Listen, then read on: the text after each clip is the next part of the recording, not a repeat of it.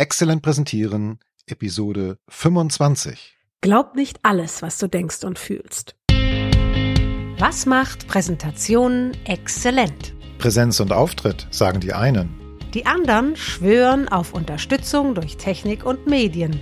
Besser ist es, Beides miteinander zu verbinden.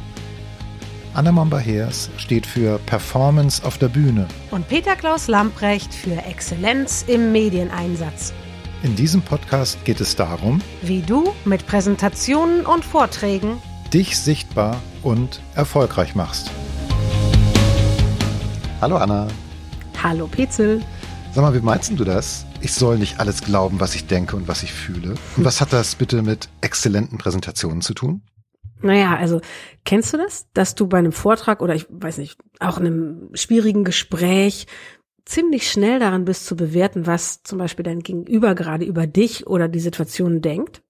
Oder auch, dass du selber gerade feststellst, wie du darüber denkst, dass du denkst, dass es gerade semi-gut war, was du so angestellt haben könntest? Ah, Okay, also wenn ich so selbst unsicher bin, vielleicht in so besonderen Situationen, äh, wie zum Beispiel eine Rede, dass ich dann eher dazu neige, mein Publikum oder mein Gegenüber beurteilt mich negativ. So, Zum Beispiel. okay. Also das Dilemma ist, dass unser Gehirn, wenn es in einer herausfordernden Situation ist, darauf geeicht ist, rauszufinden, wo könnten Probleme auf uns zukommen, wo ist vielleicht eine Gefahrenquelle. Und unser Gehirn kann es ganz schlecht aushalten, keine Antworten zu haben, also nicht sich alles erklären zu können. Das heißt, es erklärt sich eigentlich alles irre schnell. Das kann auch im Positiven sein übrigens. Ne? Die Frage, wenn ich sehr aufgeregt bin und dann dann einen tollen Kerl treffe oder eine tolle Frau treffe, kann es sein, dass ich diese Aufregung in mir mit Verliebtheit verwechsel. Echt? Oh. Ja, gibt's wundervolle, sehr amüsante Studien drüber. Man kann da tatsächlich mit bestimmten Mechanismen quasi, deswegen sagt man ja auch, geh mal Fallschirmspringen beim ersten Date, dann klappt's auf jeden Fall, zumindestens kurzfristig, Ja. ähm, dass da was geht. Ist tatsächlich eine große Trefferquote. Wir sind nicht besonders gut da drin, abzuwägen. Also, oh, ich habe hier gerade irgendwas, zum Beispiel die Wahrnehmung eines Gesprächspartners, der irgendwie irritiert guckt Mhm. oder das Gefühl von Aufregung in mir. Und wir sind sehr schnell da drin, dann zu beurteilen, woran das liegt. Und meistens, ja, passt das halt in unseren, unser aktuelles Denksetting rein, wie wir das beurteilen. Bei einer, bei einem Vortrag dann wahrscheinlich die Frage, funktioniert das, was ich hier mache? Komme ich Mhm. damit gut an? Und wenn mich dann jemand kritisch anguckt? Okay. Du hast gerade gesagt, wir sind nicht so gut darin, abzuwägen. Also da habe ich jetzt erstmal gedacht, nee, nee, das stimmt ja gar nicht, weil ich kann schon natürlich über Dinge abwägen, ne? also wenn ich Hm. eine Entscheidung irgendwie treffen möchte. Aber in dem Moment, wenn ich jetzt in, also ich kann jetzt ja nicht anfangen, über Dinge ab, äh, zu entscheiden und etwas abzuwägen, wenn ich gerade einen Vortrag halte, weil dann habe ich ja etwas anderes zu tun und dann macht mein Gehirn wahrscheinlich etwas automatisch und das meintest du, ne? Genau, Das Gehirn genau. trifft Entscheidungen und die, Genau. äh, das soll ich nicht immer sofort glauben. Genau, das heißt ja auch nicht, dass es, dass es falsch ist per se. Es heißt nur, glaub's nicht unmittelbar, sondern, weiß ich nicht, warte noch zwei, drei Signale ab, um dann überprüfen zu können, machte das Sinn, wie ich gedacht habe. Also als These, ja, aber ne, wir neigen dazu, das dann sofort für bare Münze zu nehmen, was wir wahrnehmen und wie wir es interpretiert haben. Und das ist nicht immer hilfreich, weil wenn es dann eine negative Interpretation ist, zum Beispiel auch über mich selber, wie, ah, der guckt jetzt kritisch, ich habe das gerade nicht so richtig erklärt, dann könnte es mich in eine Unsicherheit bringen. Und die kann ich auf der Bühne bei einem Vortrag überhaupt nicht gebrauchen. Also ich hatte da neulich so ein Erlebnis, das geht in diese Richtung. Ich habe einen Vortrag gehalten und das Publikum hat mir zugehört, war sehr intensiv dabei. Das konnte ich daran erkennen, dass eben viele Augenpaare mich wirklich interessiert und aufmerksam ansahen. Aber einer im Publikum, der guckte ganz woanders hin und knetete dabei so seine Unterlippe. Und da dachte ich in dem Moment so, huch, der ist ja gar nicht dabei. So, und durch Zufall habe ich mich mit diesem Menschen nach dem Vortrag unterhalten und der sagt, hey, das war total interessant und ich habe gleich nachgedacht, wie ich das irgendwie umsetzen Ja. kann. Und da ist mir klar geworden, ha, guck mal, ich habe das ganz falsch interpretiert. Ich habe gedacht, der hört Genau. nicht zu oder der ist Gedanken verloren, abwesend oder sonst was. Nein, er war voll dabei. Er hat mich zwar jetzt nicht angesehen, aber er hat mir zugehört und gleich darüber nachgedacht, wie kann er das irgendwie nutzen, umsetzen, war, anwenden. den hast du höchst, also wahrscheinlich extrem gut inspiriert mit dem, was du da gesagt hast. Er hat sofort angefangen zu denken und das kann man dem halt offensichtlich ansehen, wenn er denkt. Ja, genau. Aber er hat sich anders verhalten als die meisten anderen, die mir eben mit klarem Blick, ne, also direkt gefolgt sind. Und die, ich konnte in die Augen sehen. Bei ihm war es nicht möglich. Und da habe ich offenbar eine Erklärung, oder mein Gehirn hatte eine Erklärung gesucht, die dann ganz offensichtlich falsch war. Okay. Gen genau, die auch automatisiert war. Ne? Hm, Das Verhalten hat in dem Zusammenhang Zusammenhang nicht mit den anderen übereingestimmt. Wer macht was falsch? Ja. Es ist anders, also es ist falsch.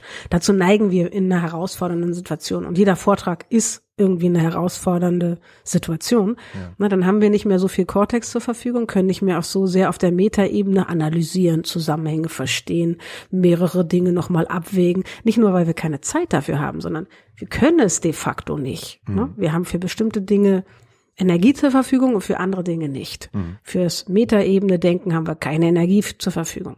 Also kannst du nicht abwägen.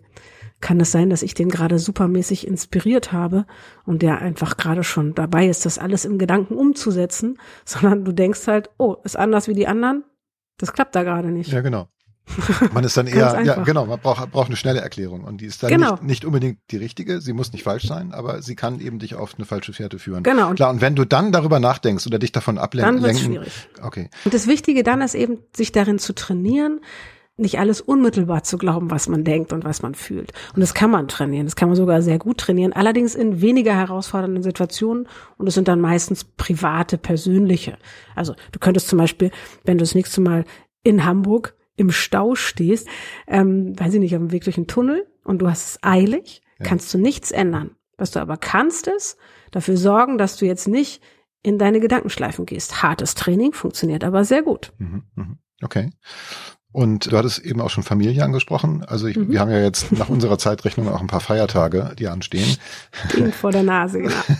Da könnte man ja auch ein bisschen üben, ne? Ja, hervorragende Idee. Oha. Sehr gut. Ja, ich meine, es gibt ja schon, ähm, also zumindest habe ich das gehört, Herr Räusper, mhm. also die eine oder andere herausfordernde Situation, gerade so an Weihnachten, wenn dann so bestimmte Familienmitglieder, die man nur einmal im Jahr sieht, dann da auftauchen und dann kann das ja schon sein, dass da ein paar herausfordernde Situationen entstehen. Genau, es können ja auch solche Mechanismen sein, gerade an solchen Feiertagen, wo alle schon mm, bereit sind, ins Drama einzusteigen. Ja. Und äh, dann ist es manchmal sogar völlig egal, auf welche Weise man es unterbricht. Es ist nur wichtig, dass man es unterbricht. Und dann könnte man ja mit seinem eigenen Denken anfangen. Richtig. Glaube nicht alles, was du denkst und fühlst in dem Moment, sondern nimm das erstmal so an. Vielleicht hat das genau. ja auch alles einen ganz anderen Grund und du hast die jahrelang oder in dem Moment falsch gelegen. Ja, klar. Genau. Erstmal vielleicht einfach nur wahrnehmen, ah, guck mal, jetzt ärgert mich der Blick meiner Mutter wieder. Und nicht gleich, die wollte mir ja nur signalisieren, ich kann gar keine Gläser abspülen. Oha, oha.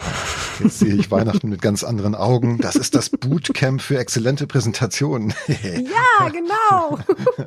naja, gut. Sehr guter Vergleich. Okay, super. Also, auf jeden Fall, es ist völlig egal, um welche Herausforderung es nämlich dabei geht. Es bietet sich sogar an, das im Privaten zu üben. Ne? Mhm. Und wenn man dann Weihnachten geschafft hat, dann schreckt einen vielleicht auch kein Vortrag mehr, oder? Im Idealfall. Mhm, genau. Sehr gut. Also, liebe Zuhörenden, solltet ihr mit unseren Tipps hier irgendeine Form von Familiendrama auslösen, dann schreibt uns bitte darüber. Entweder hier in den Kommentaren unter der Episode im Podcast oder auf dem Kanal eurer Wahl. Wir wollen alle Details. Übrigens, ähm, pst, wir hören uns erst in zwei Wochen wieder im neuen Jahr. Bis dahin. Tschüss. Tschüss. Das war Exzellent Präsentieren. Der Podcast für Sichtbarkeit und Erfolg mit Präsentationen und Vorträgen. Wir sind Anna Momba-Hers und Peter Klaus Lamprecht. Uns verbindet eine langjährige Freundschaft und ein gemeinsames Ziel. Dir die Chance zu bieten, nicht nur souverän und besser als alle anderen zu präsentieren, sondern exzellent zu präsentieren. Bleib dran, abonniere den Podcast. Und wir haben noch eine Bitte an dich.